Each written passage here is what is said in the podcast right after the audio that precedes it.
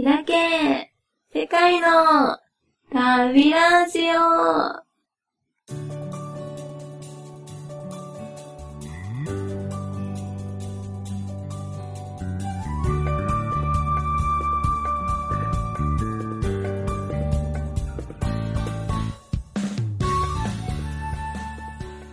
おはスタルです。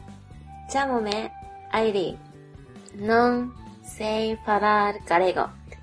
はい、アイリです。ここ、サンティアゴでコンポステーラの公用語、ガジェー語でお伝えしました。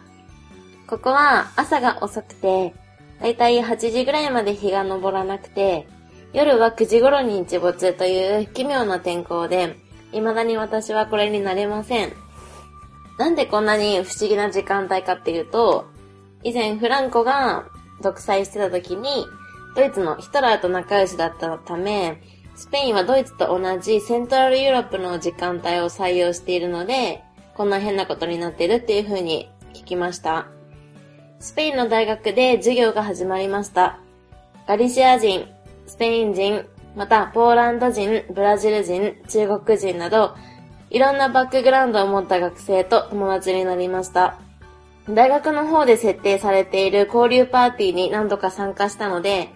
自分の行ってる学部以外の学生や、マスターに来てる学生とも友達になりました。正直、ツーリストとして日本人である私が差別されることにはもう慣れたのですが、同じ留学生として日本人のカテゴリーで区別されるっていうのはすごいショックでした。ラテンアメリカを旅してから5ヶ月経った今、いろんなことを考えてしまいます。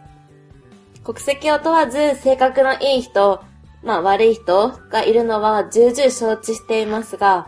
彼らの無意識のうちなのか、日本人もしくはアジア人というカテゴリーで、私もしくは私たちを見られるっていうことが私にとって今本当に辛いです。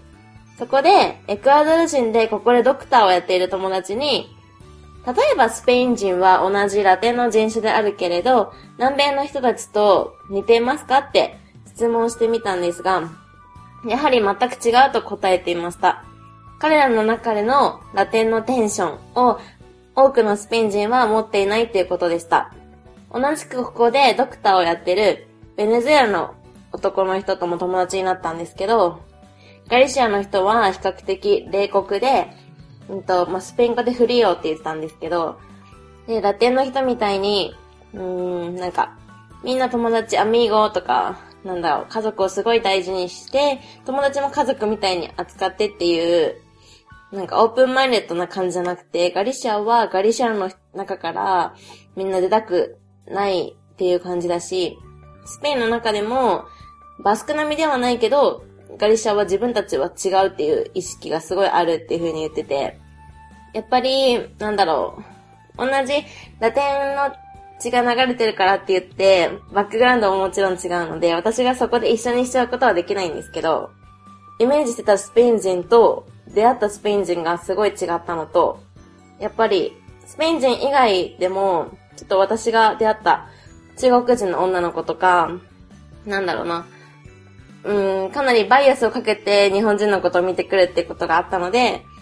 ちょっとそれがショックでした。もちろん、いいバイアスをかけて見てくれる人も多かったんですけど、自分も例えば、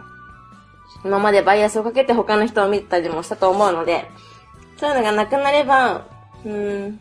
もっと、なんだろう、みんな楽しく生きていけるのになって思いました。例えば、ラテンアメリカっていうと、メキシコ以南の北米大陸、カリブ海地域全域、南アメリカ大陸全域の3地域と、その周辺の島々のことを指しますが、多くの国ではスペイン語が話されています。大陸部においては、フランス語が公用語のフランス領ギニア、英語が公用語のガイアナ、ベリーズ、うんとオランダ語が公用語のスリナム、ポルトガル語が公用語のブラジルだけが例外です。そこで、ベリーズだけが中米に位置します。うん、ベリーズ？何それ？うんと、スペイン語だとベリーセと発音します。実は、うん、今年2014年は、日・カリコム事務レベル協議を開始してから20年が経過し、さらにジャマイカとトリニダード・トバゴとのそれぞれ外交関係樹立50周年にあたりまして、この記念で日カリブ交流年2014が制定されたとのことです。で、ここの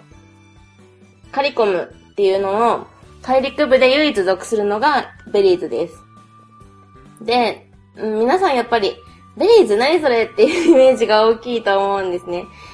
そのベネズエラの友達も、いやー、絶対僕の感覚で言うとね、多分ね、90%の世界の人たちはベリーズのことなんて何にも知らないよっていう風に言ってて、90%それはないよって思ったんですけど、やっぱりみんなベリーズ知らないですよね。なので、みんなのバイアスを取り除くために、今日はみんなの知らなそうな国ベリーズについてお話ししようと思います。私はここに、と今年2014年の、えー、えっと、2月、うーん、20日に行きました。で、だいたい5日間ぐらい滞在してました。うんと、最初は、メキシコから入ったんですけど、これがかなり色々と 問題がありまして、いろいろあった中での、それを乗り越えてのベリーズだったので、ちょっと辛いこともあって、くじけそうにもなったんですけど、なんとか、ベリーズで、まあまあ、楽しめましたね。そう、ちなみに、ベリーズって言うと、経済の繁栄に伴い、道路の設備が良くなっているが、信号機がまだあまり設置されていません。ベリーズ国内の鉄道路線は1937年にすべて廃線になったそうです。っていうことで、なんだかめちゃめちゃ後進国のような感じがしますが、そうですね。これは第三世界でした。本当に、うん、アフリカみたいな感じでした。なんでかっていうと、かなり黒人が多いのと、うん、高い建物ももちろんないし、私が食べてたものも日本にいる時と全然違ったし、物価もすっごい安いし、使ってる、と、通貨はドルなんですけど、でも、ベリーズドルって言って、ともちろん US ドルも使えるんですけど、ベリーズ特有のドルなんですね。で、例えば、まあ、カジノがあったり、カジノのオーナーはトルコ人だったり、うーん、ベリーズの観光地としての繁栄っていうのはもちろんあるんですけど、私が見たベリーズにいるベリーズ人の生活っていうのは、かなり、なんて言うんだろう。なんて言うんだろう。うーん。かなり、違いました。今まで見たことのない生活を彼らはしていました。で、私にはそれがものすごく辛くて、で、しかも私すっごい虫が嫌いなんですけど、うん、雨の降った次の日とか、すっごい蚊がいっぱいいて、で、もちろん金柑とかないので、すっごい痒くて、で、なんか赤い大きい虫もいるし、あと、なんだろう、なんか雲もいっぱいいるし、本当に私はそれが辛くて、そんなの全然大丈夫だよってみんなは慣れてるから言うんですけど、私はそれがすごい辛かったです。うん。でも中米はかなり虫が多いですね。私が、うんと、ベリーズの次に行ったのは、えっ、と、グアテマラのティカル遺跡っていうすっごい大きい有名な遺跡があるんですけど、その遺跡で有名なフローレスっていうところなんですけど、そこで滞在してたところでは、お風呂場にカエルがいました。私がシャワー浴びようとしたらもちろん水シャワーなんですけど、シャワーの出るところの右に、もうカエルがいて、わーって思って、すごいカエル怖くて、で、そのカエル取って取ってってすごい言ったんですけど、なんでカエルなんて全然大丈夫じゃんっていう、そういう生活でした、彼女たちは。で、そのお家は、朝めっちゃ、カンケカッカーみたいな感じで、うるさくて、なんでこんなに鳥うるさいんだろうと思って、ちょっと出てみたら、庭にめっちゃ、その、卵を産む鳥、いました。思い出すだけで笑ってしまう。あと、ひよことかも庭にめっちゃいました。すごい私怖くて、やばい鳥いるもう家から出れないみたいな。でもみんな全然、そうそう鳥飼ってるって感じでした。うん。そう、カトウムシと、すごいなんかアフリカみたいな感じかなって思ったんですけど、それが別に、うん、田舎でも首都でも、ありましたね。ベリーズはそういうところでした。もちろんポストとか郵便物とかもないし、ショッピングセンターもないし、うん。不思議な感じでした。はい。で、まずなんで私がベリーズに最初行きたいって思ったかっていうと、もちろんメキシコのすぐ下にあったんで、興味、興味があって、あ、行ってみたいなってのもあったんですけど、よく、なんかツイッターとか、うんと、なんだろう、ネイバーまとめとかの綺麗な景色とかで、大きいブルーホールっていうの、大きくて青い穴が開いてるみたいなのが海に浮かんでる写真見たことある方多いと思うんですけど、それがベリーズにあるブルーホールっていうもので、これが Grande Azul Hoyo ってスペイン語で言うんですけど、ここで私はスカイダイビングがしたいって思ってベリーズに来ました。でも、このスカイダイビングを探すのがすっごい大変でした。街には特に観光案内所みたいのもなかったし、なんて言うんだろう。うーん、その、実際私が、ブルーホールでダイビングしたいなって思った時も、探し方がまずわからなくて、普通は、例えば、うーん、街に、例えば観光地だったら、街のお、なんか、道路とか。結構、ブルーホール、スカイダイビング、いくらいくらって書いてあるのが多かったんですけど、そういうのも特になくて、で、メキシコで、うんと、プラジョデルカルメンっていう観光地に行った時にスカイダイビングのこと聞いたら、いや、スカイダイビングで死んじゃった人がいるからもうやってないよとか言われたり、なんかネットで調べても、セスナ機でブルーホールを上から見るっていうのはあったんですけど、カイダイビングはないよって出てきたりして、で全然情報がなくて、でも、やっぱり現地に行ったらできるんじゃないかと思って現地に行ったんですけど、難しかったですね。ウェリーズっていうと、一応出産業は農業と漁業っていう小さなリゾート国家で、なんかベリーズのウィキペディアを見たらカリブ海のサンゴ礁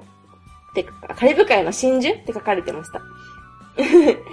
ただ、なんか、ハリケーンも結構来るらしくて、で、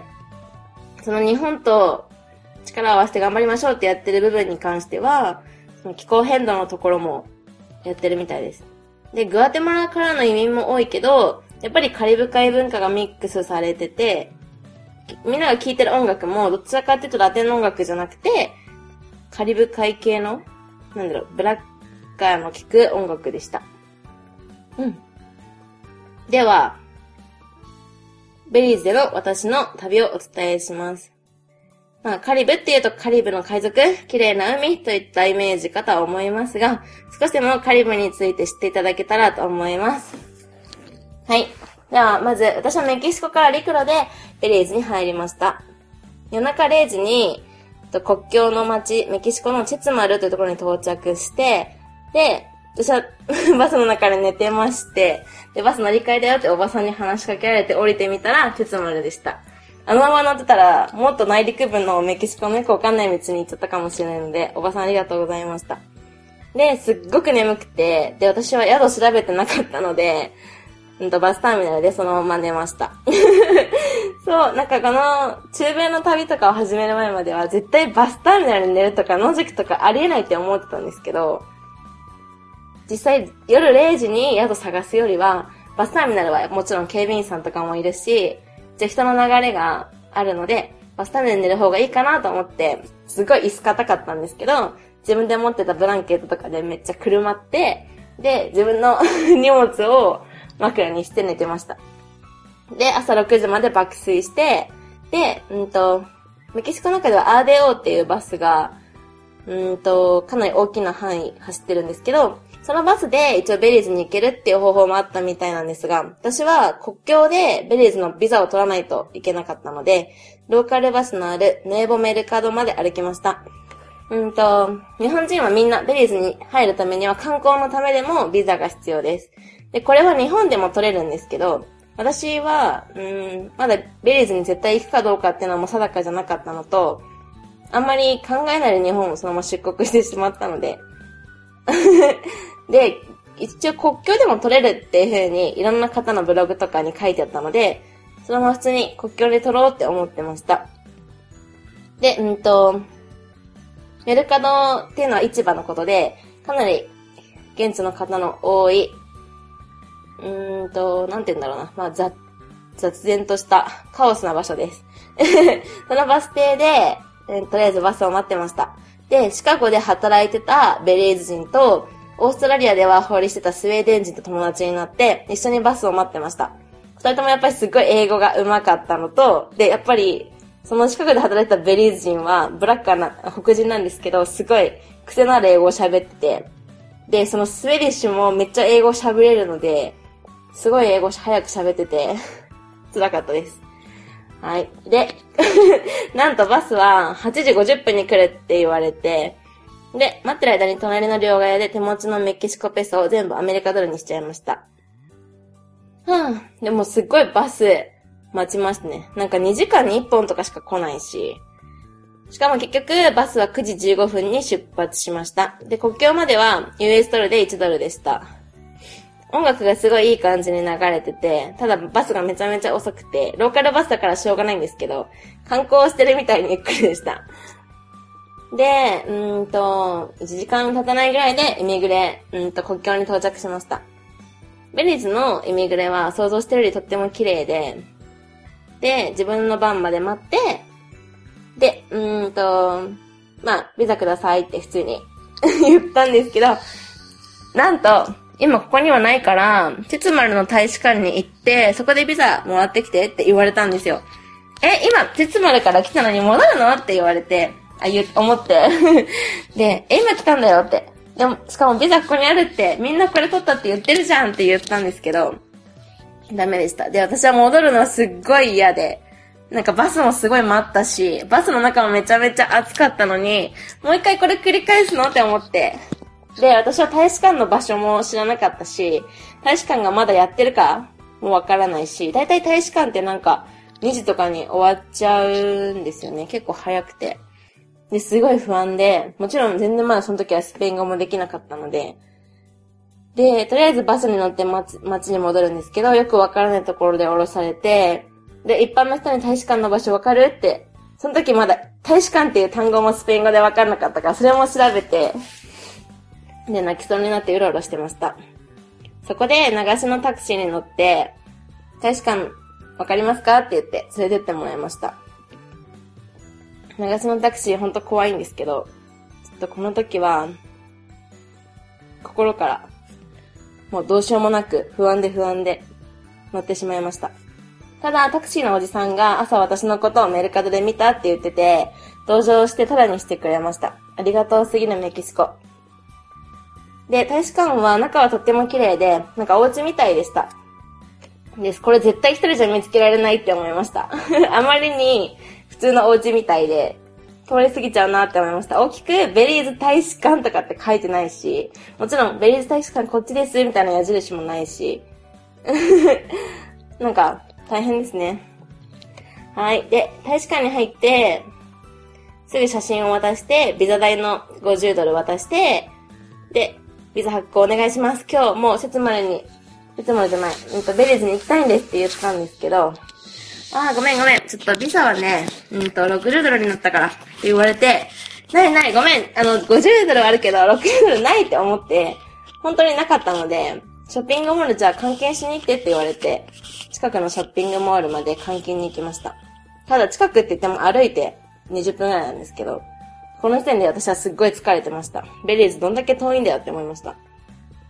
で、ショッピングモールでは、バンノルテ、スコティッシュバンク、うんと、バナメックスとか、両替所とか行くんですけど、全部、円から US ドルの両替ができなくって、で、ここはラスアメリカスっていう大きいショッピングモールのはずなんですけど、リバプールっていう、うんと、メキシコにかなりいっぱいあるショッピングセンターの入ってるんですけど、US ドルの引き出しもできなくって、もうこれは何かの暗示だと思って、ここでもうグアテマラに、メキシコからグアテマラにっていうルートもあるので、その方がいいんじゃないかなって思って、で、メキシコでずっとお世話になった友達に電話して、もう私ベリーズ行くのやめた、チアパスからグアテマラに行くって伝えたんですね。で、彼は仕事中で真っ昼間なのに何回も電話に出てくれて、で、どうにか解決策はないかって助けてくれようとしたんですけど、ごめんなさい。で、まあ、うーん、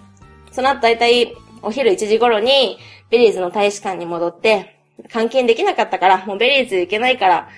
うーん、このままチアパスからグアテマラに行くから、バスターミナルの行き方を教えてっていうふうに言いました。で、グアテマラまではかなり長い道のりで、確か1日半かな？かかるって言われたんですけど、まあしょうがないかなと思いました。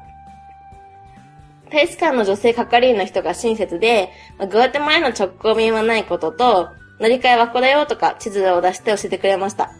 すると奥から、うーん、いくつぐらいだろう、60歳ぐらいの大使のおじさんが出てきて、なんとも、50ドルでビザを発給してくれるって言ってくれました。何それすごい、何、どうしたのどうしたのって思って、うまく聞いてみたら、10ドルは大使のコミッションらし。要は賄賂みたいな。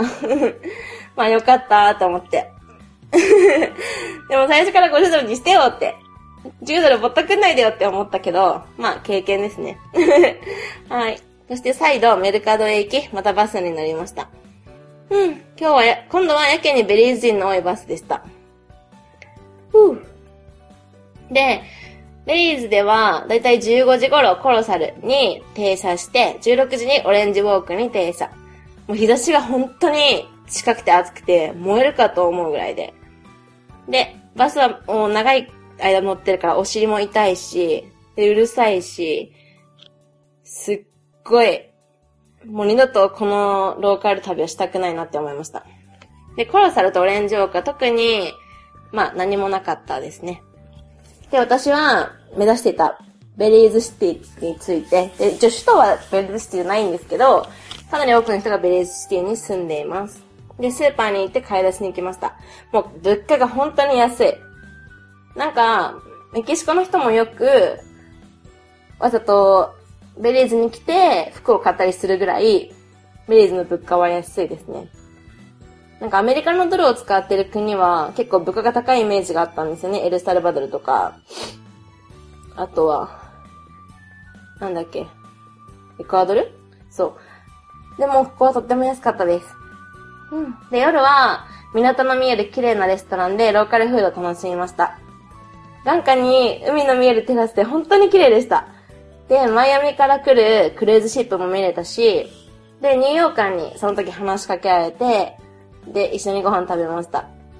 なんで、ベリーズに来たのって聞いたら、どれぐらいカリビアン文化がベリーズには影響してるかっていうのを見たくて来たんだって。なんか、テレビのチャンネルがとっても多くて、まず、英語のチャンネルがあって、次にスペイン語のチャンネルがあって、で、どんどんまたスペイン語のチャンネルをチャカチャカって回していくと、最後に中国語の番組までありました。ベリーズにはお、なんか中国人の移民がすごい多いらしくて、中国の旧正月、インドの新年、キリストの新年、全部お祝いするらしいです。ただ一応、ベリーズっていうのは、女王が、エリザベス女王ですね。イギリスの女王と同じですね。なんでこういう感じになってるかっていうと、歴史的に、まず、コロンブスがアメリカ大陸発見した後に、スペイン人が、ここに、まあ、マヤですね。ここはマヤだったんですけど、マヤのところに入ってきます。で、ベリーズの地は一応グアテマラと一緒に支配されてました。うん、管轄されてました。ただ、さっき言ったティカルっていう密林がグアテマラとベリーズの間にはあったので、グアテマラ総督の権限がここのベリーズまではあんまり強く及んでなかったんですね。で、そこを利用して、17世紀にイギリスの武装船団が到着して、到達して、で、勝手に入植を始めました。で最初は、グアテマラの総督府も軍隊を派遣してイギリス人を追放したんですけど、結局、イギリス船団の狩猟が、木の伐採を始めて、で、その木材をイギリス本国に売り始めたりして、で、どんどんベリーズ定住の既成事実が世代交代を重ねて作られていったので、イギリス政府は、この、まあ、既成事実を外交の場に提出して、で、18世紀のパリ条約、ベルサイユ条約を通じて、スペインに妥協を強いて、で、ベリーズを自由に使うことを認めさせられました。そうですね。まあ、無理やり イギリス人が入ってきたんですね。まあ、その後も、19世紀にグアテマラが独立した後に、ベリーズはイギリスのものなのか、それとも、スペイン統治下のグアテマラのものだったのかっていう論争が始まったり、それカースト戦争っていうのが、うんと19世紀の終わりから20世紀頭にあったりしたんですけど、最終的に一応ベリーズはイギリス連邦の加盟国として独立して、で、政治体制はイギリス国王を元首に置く、英連邦国っていう形で今存続してます。ただ、すっごい、なんだろう。まあ、US ドル使ってるのもそうだし、アメリカと、うんと、マリファナの貿易の中継地になったりもするので、アメリカの影響もすごい強いので、本当に、なんで、なんでここだけこんなに、なんだろう、イングリッシュ風なのって思います。例えば、うんと、まあ、メキシコもそうだし、グアテマラもそうだし、全部ここの地域は、私たち日本人とは違って、左、左運転？左ハンドルなんですけど、ただ、このベリーズだけは、アメリカの影響がすっごい強すぎて、エリザベス女王が、一応支配してる国ではあるけども、左運転なんですよね。なんかもう、ちんぷんかんぷんだなって思いました。しかも、女王は、一年に一回も来ないんですよ。一応、エリザベス女王が来る時用の建物っていうのがあって、とっても綺麗で、そこだけヨーロッパ風なんですけど、一年に一回もベレーズには遊びに来ないそうです。で、なんだろう。とっても面白いなって思ったのは、だいたい夜やってるレストランは中国系のレストランが75%ぐらい。で、ほとんどローカルレストランはランチでしか食べれないそうです。日曜日は家族でゆっくり過ごすため、お店はほとんど閉まってます。そもそもあまりベリーズ人は働かないそうです。はい。で、私が一応ランチに食べたものっていうのは、例えば、そうだね、私エビファームに行きました。エビをすっごい大きい田んぼで養殖してて、そこで、エビをおじさんがシャーッと取って、大きい網で。それをそのままもう、レストランで調理して食べる、みたいな。で、マリーシャープスっていう、人参が原料のエキスをつけて食べたんですけど、めちゃめちゃ美味しかったです。ただ、さっきまで、なんか、足がこう、ぴよぴよって動いてたエビを、今食べてるって思うちょっと気持ち悪かったんですけど、エビすっごい美味しかったです。このマリーシャープスっていうのはコカ・コーラみたいに誰も製法を知らないものらしくて、でもすごい美味しいエキスでした。あと、ベリーズのベリケンビアっていうのがあるんですけど、でもすっごい美味しいのに、どこの国にも輸出してないそうです。うん。えっ、と、私は、私の友達のアフガニスタン人、ウスマンっていう男の子がいて、男の子じゃないな。もうおじさんでな。その人と一緒にベリーズのシティにいるときは、一緒に行動してたんですけど、そのウスマンの、うんと、義理のお母さんのお兄さんが大学を経営していて、その大学に見学に行きました。そこはベリーズメディカルカレッジっていうところで、まあ、大体アメリカ人が一人と、あとはインド人とネパール人でした。学費がやっぱりインドとかアメリカより安いっていうことで、留学生が多いそうです。ウスマンの義理のお母さんのお兄さんっていうのは、今、ノルウェー生まれのベトナム人と交際してるらしくて、すごいなんかベリーズ、インターナショナルだなって思いました。で、そのカレッジで、ウスマンは働いてて、生徒一人スカウトすると、なんと、US2000 ドルもらえるんだって。で、そのスカウトのための旅行費とか滞在費を大学が出してくれるらしいです。今生徒は124人で、で、すごく可愛い建物で綺麗でした。私が一度見学してると話しかけてくれた女の子がいて、で、チャイニーズですかって聞かれたから、I'm Japanese, I Chinese って聞いたらインド人でした。全然インド人に見えないって思いました。いつも中国人には間違えられるって言ってました。でも仲良くなれてよかった。で、ベリーズが大好きで、大学卒業した後もずっと住みたいって言ってました。で、ベリーズ人ってどういう人なのってことなんですけど、その、まあ、彼に紹介してもらったベリーズ人とかと一緒にご飯を食べたりしたんですけど、なんかベリーズのテレビも、公共の電波なのにすごいセックスの話ばっかりするし、ベリーズの男もすっごいセックスの話ばっかりしてました。で、朝食の時も夕食の時もその話するし、メキシコでセックスしたのって聞かれたし、もうするわけないでしょって、旅中の一時的感情でセックスするとかありえないって私は言ったんですけど、で、私と一緒にいたイラン人のペガって女の子も、ありえないよねって言ってたんですけど、なんか、男の考えは、もし女がこの世の中に一人もいなかったら、俺は男とやるっていう風に言ってて、それが人間の生理的現象で自然だって言ってて、でも私たちはそれはありえないって、で、ベリーズ人の女の子たちも、そんなのありえないって言ったんですけど、男たちは譲りませんでした。なんか男同士が、例えば肩に頭を乗せることは、ベリーズでは全くありえないらしくて、うん。女の兄弟が手を繋ぐことはあっても、男はやっぱり男として、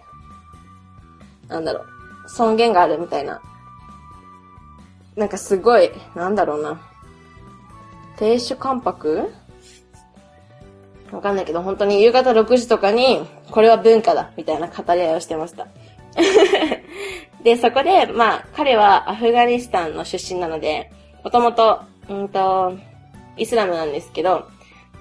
で、まあ、ムスリムですかって聞いたら、俺はなんかもうムスリムは絶対、なんか正しいっていう確信ができなくなって、で、プラクティスをやめたんだって言ってて、なんか聖書しか読んでないクリスチャンが、コーランは違うって、モルモンは違うってどうやって証明できるんだろうかって私はずっと考えてたんですけど、彼が言うには、なんか朝4時に起きて体を洗ってモスクに行く。でもこれ別に行けって言われて強いられたわけじゃないけど行く。これに違和感を感じたって言ってました。やっぱり日本では宗教の話って全くしないんですけど、旅中は何度もだよなって思いました。そういえば、この間テレビでやってたんですけど、日本人女性と結婚したベリーズ人がいるらしくて、友達のウスマンもその日本人を知ってたみたいなんですけど、たまたま私が行った時は、その日本人の旦那さんがどっか旅行に行ってたみたいで、会えなかったです。まあ、もし今度訪ねることがあれば、お会いしたいなと思います。で、ウスマンは事務所と自宅を兼ねてて、カナダの、カナダにいる兄弟かなが輸入した中古タイヤをうんと、まあ、ベリーズで売る仕事をしてました。家電製品とかも一緒に売ってるらしくて、だから家がめちゃめちゃタイヤ臭かったです。なんかタイヤ1個はベリーズドルで60ドル、うんと US ドルで30ドルぐらいで売ってました。それが安いのか高いのか私にはわかりませんが。まあ、ただそのメディカルスクールと輸入業掛け持ちしててめちゃめちゃお金持ちです。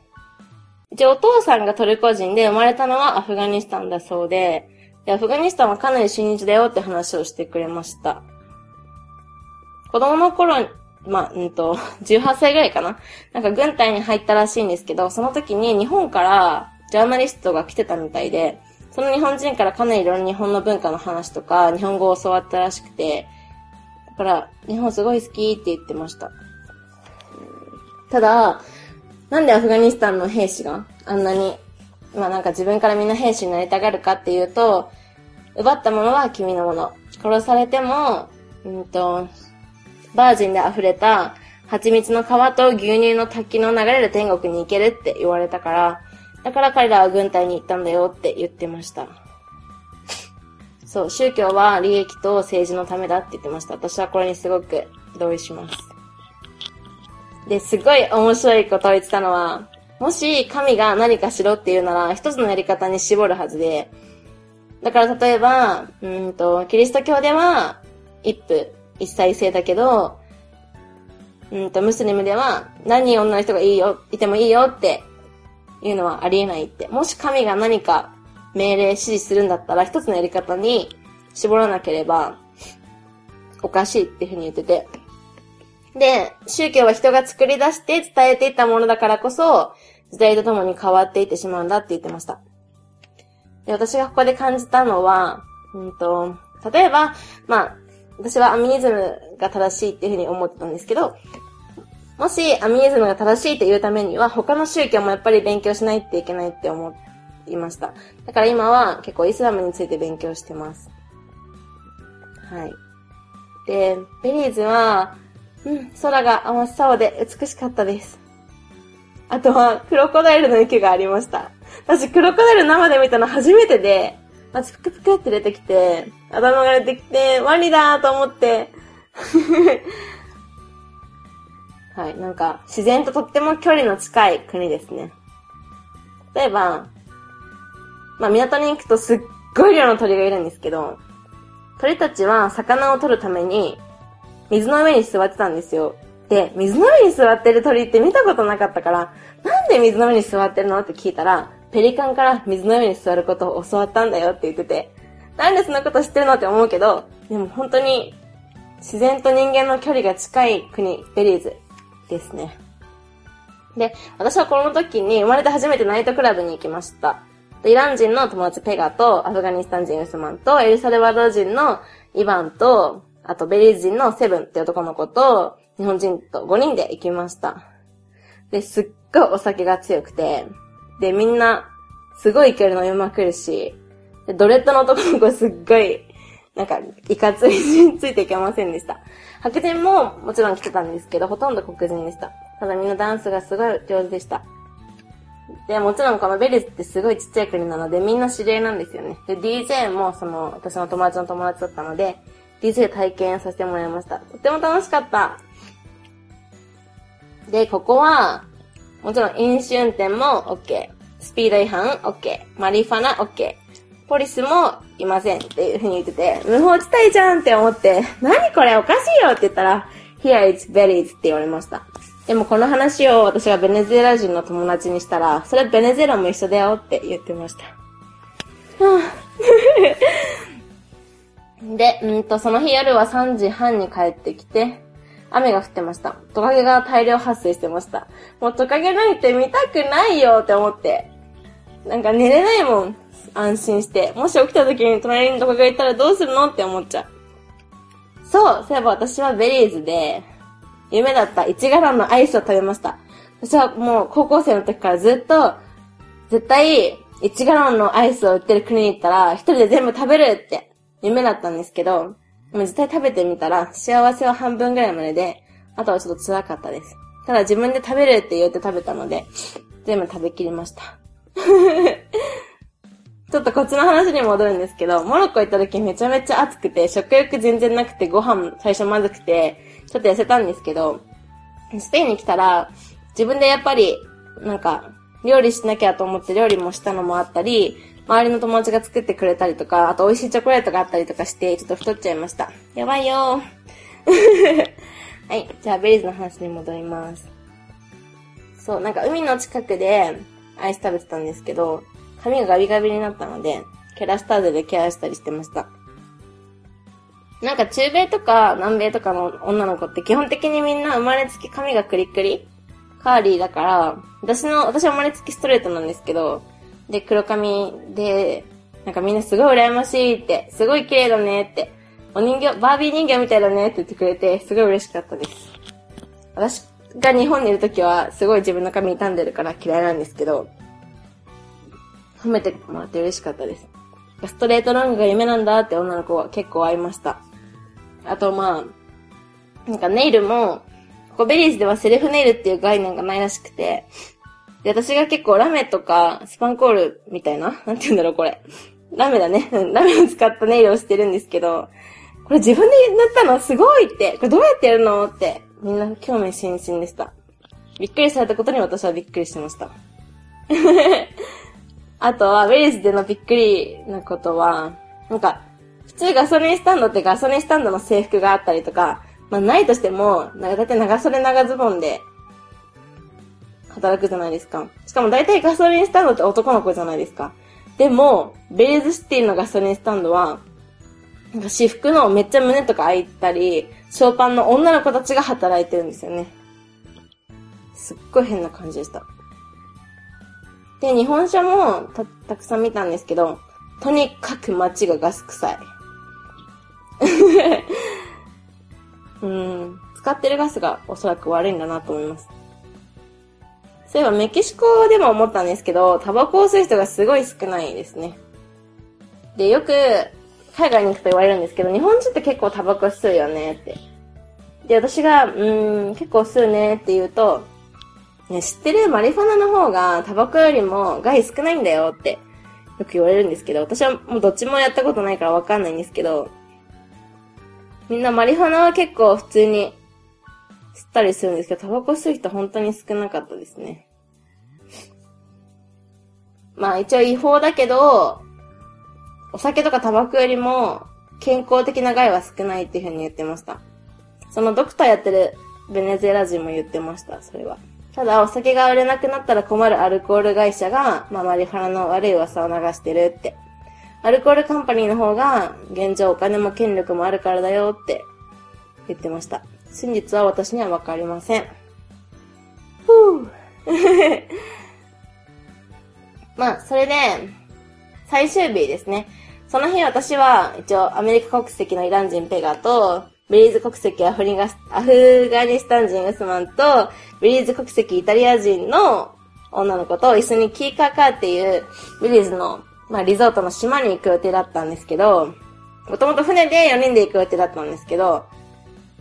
だいたい11時、12ぐらいになった時に、いや、今から行ってもさ、今日何もアクティビティできないからさ、明日行こうよみたいなことを言い始めて、で、そもそもその日は、ブルーホールに私はもう、一人ででも行く予定で、で、ニューヨーカーを誘ってたんですけど、ニューヨーカーも OK っつって、わざわざ朝3、イグナシオっていう街からバスで来てくれたのに、なんかパイロットが土曜日は俺働かないからとかって言い始めて、で、結局、ブルーホールに行けなくなったんですよ。で、もともと昨日に、パイロットに電話してっていう風にすごい、そのウスマンに言ってたんですけど、あ、するするとか言って結局してなかったから、こういうグダグダな状況になってしまい、やっぱり働かない国民性イコール、ちゃんとしてないんですよね。私はそのグダグダ感と、この虫の多さと暑さと、もう振り回されたくないって思ってしまって、で、よし、クワテマラに行こうと決めました。私は一人でサンイグの小域のバスに乗ることにしました。で、友達のペガは、うんと、南部、ベリーズの南部で、グーフーっていう、なんかウェブサイトを使って、農業の、まあ、うんと、なんていうんだろう、アコモデーションとフード、うん、食べ物を、今日、うんと、なんていうんだろう、もらう代わりに農業手伝うみたいなお仕事をするらしいので、ここでお別れです。メキシコのトゥルムでも、なんかアクセサリー屋さんのお手伝いをして、タダで生活してたらしいです。すごいよね。そういう旅も一つ形としてなんだろう。本当に自給自足じゃないけど、ありだなって思いました。で、うんと、バスターミナルからまずベンケっていう行き先のバスに乗ります。田舎道のベルモパン、サンイグナシオを通って行きます。サンイグナシオはさらに、まあ、スペイン寄りな雰囲気でした、街が。で、ベルモパンから鉄丸国境で見かけた、青シャツに麦わら帽子の白人二人をすっごい私は不思議な目で見てしまったんですけど、なんか牧場で降りてったんですけど、これ後からいろいろ調べたら、なんかドイツ系の移民で、ちょっとそこに集落みたいなのがあって、一部、そういう人たちが住んでるらしいです。へー。そう。で、ボケっとしてると国境の街に着きまして、で、現金100ベリーズドルを銀行、じゃない、ATM で引き出して、で、タクシーで国境に行きました。で、国境で両替をしてイミグレです。ふぅ。で、出国税がまず37.5ベリーズドル。高いよ。で、うんと、出国管理官に、なんでブルーホール行かなかったんだよ。またベリーズおいでよって言われました。うん、ちょっとそれはハードですね。で、グアテマラ入国も簡単でした。うんと、15ケツアールのワイルを支払って、国境で、うんと、フローレス行きのバスに乗ります。ふぅ、フローレスまではタクシーしかないよってタクシーの運転手に言われたんですけど嘘です。グアテマラ人は嘘つきです。バスで話しかけてきたイケメンはホンジュラス人でした。これが私のベリーズの旅です。なんかこうやって言葉で言って伝わるのかなってすごい思うんですけど、ちょっとでも伝わったら嬉しいです。うん。今、スペインで留学してると、かなりラテンアメリカからの勉強してる、来てる人も多いんですけど、大体生徒の国籍は、メキシコ、うんと、ブラジル、あとコロンビアが3人いたのと、あとチリ、チリ結構いるね。あとアルゼンチンと、南米はそれだけかな。私はここで思ったんですよ。なんで、まあ、うんと、ボリビアは、なんだろう、ボリビアとか、うんと、パラグアイはまあわかる。それは、うんと、経済的な理由があるからわかるけど、なんでエクアドルとか、例えばまあウルグアイとか、うーん、それこそパナマとか、なんでそっちからは来ないんだろうって思ったんですよね。ただ彼ら、来てる人たちはみんな一応交換留学で来てるので、単に、うんと、提携先としてないのかもしれないんですけど、そういうのも面白いよね。なんかよく留学しなくても、勉強することはいっぱいあるっていう人は、たくさんいますよね。なんで留学するのってすごい聞かれます、本当に。で、この間、第5回じゃない。第4回でお伝えしたような、もちろんそういう目的もあるんですけど、私は、なんだろう、机の上で間接的に勉強するものと、やっぱり自分で体験して、自分で直接触るものっていうのは違うって考えてるので、そういう面でも、なんだろう、例えば語学留学であっても、大学の学部留学であっても、それは、もちろん、両方できることだと思うんですけど、うん。そういう感じで、留学をしてます。はい。はい、とか言って。うん。モロッコで勉強したこととか、モロッコで感じたことも、改めてみんなにお伝えしたいんですけど、今自分でいろいろと精一杯で、毎日がすごく早くて、このまま一年間終わっちゃうのかなって思うと、とっても怖いです。例えばヨーロッパからは、ドイツ、イタリア、ポルトガル、うん、あと誰あったかな？あ、そう、ポーランドの友達とかも結構会うんですけど、みんなやっぱり、ワンセメスターだから、えっと、1月で帰っちゃうんですよね。そんなに、半年とか、でも、エラスムスっていう制度があるから、結構、バンバン来てて、そういう人たちと比べれば自分は長く入れるんですけど、でもやっぱり早いから、本当にボケっとしてたらすぐ終わっちゃうんで、ふぅ、日々精進しないとなと思います。うん、なんかやっぱ歴史的にも文化的にも宗教的にも背景が全く違う人たちと直接接することができるのが、うん、いいですよね。なんでいいかっていうとわかんないけど、まあ自分の背景も見つめ直す機会になるし、例えば、ここだったら、はいつって、 besosって言って、ほっぺにチューってするのが普通なんですけど、それを日本の感覚ではないじゃないですか。例えばベリーズでもそれはなくて、私の場合メキシコにいた時はあったのに、ベリーズなくて、グアテマラまた入ったらあってって、そういう切り替えも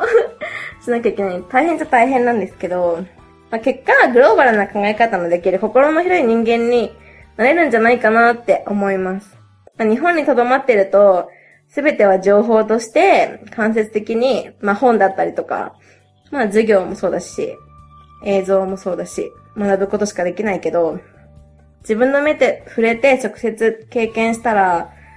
それは全く違う形で自分のものになれるので、それは大きいなと思いますね。うん。でも、みんなすごいなって思うのは、あんまりスペイン語とか喋れなくても、エラスムスで入ってきて、で、本当に自分の国の友達とか、まあ、うんと自分の国と近い言語、例えば、ポーランドだったらチェコとかと言語が近いらしくて、そういう人たちの手を借りながら、授業に参加して、で、自分たちでどうにかしていくっていうのがすごいなって思います。私たちは、もう、やっぱり1年半か、もうスペイン語を勉強してから来てるから、なんでそんなにスペイン語喋れるのって、スペイン来てるから長いの？とかってよく、まあ現地の人とか、同じエラスムスで来てる人たちに聞かれるんですけど、語学をベースにして留学に来るって感じじゃなくて、本当に自分の経験とか、本当に興味から来てる人たちもいて、留学をそんなにまあ、一大事だと考えてないのかな。人も多いので、うん。なんか、だから、すごい、なんか留学して何を得たいのとか、留学して、うん、留学、なんで留学するのって聞かれると、うーってなりますね。もちろん目標を持つこと、なんか芯を持つことは大事だと思うんですけど、その、殻から出れないで、どうしよう、なんでとか、理由とか、論理とかばっかり考えてると、なんかもう、実際に、自分のものにできるものもできなくなっちゃうんじゃないかなと思います。はい。あ、そうだうんと、今、そうだね、夜なんですけど、めっちゃ雨降ってます。で、超湿気がすごいです。で、はあ、私の友達の、なんかベネズエラ人の冷蔵庫にめっちゃカビがいて、なんかバナナとかオレンジとか全部にカビが入って、本当に面白かった。なんかその日本人の人に聞いたところによると、なんか、気をつけないと服とかカビ生えるよとか言ってて、なんとも湿気のすごいところでございます。はい。私今月の末に、えっと、9月の末に、イギリスにちょっくら行ってきます。週末で。一応月曜日から金曜まで授業があるので、週末だけでポイッと行ってきます。ロンドンに。憧れのロンドンに。めっちゃ物価高いから怖いんですけど、ちょっとトルコ人の友達に招待してもらったので、行ってまいります。楽しみです。はい。はい、えっと、今日はこれでおしまいです。みんな聞いてくれてありがとう。Muchas gracias. Adiós.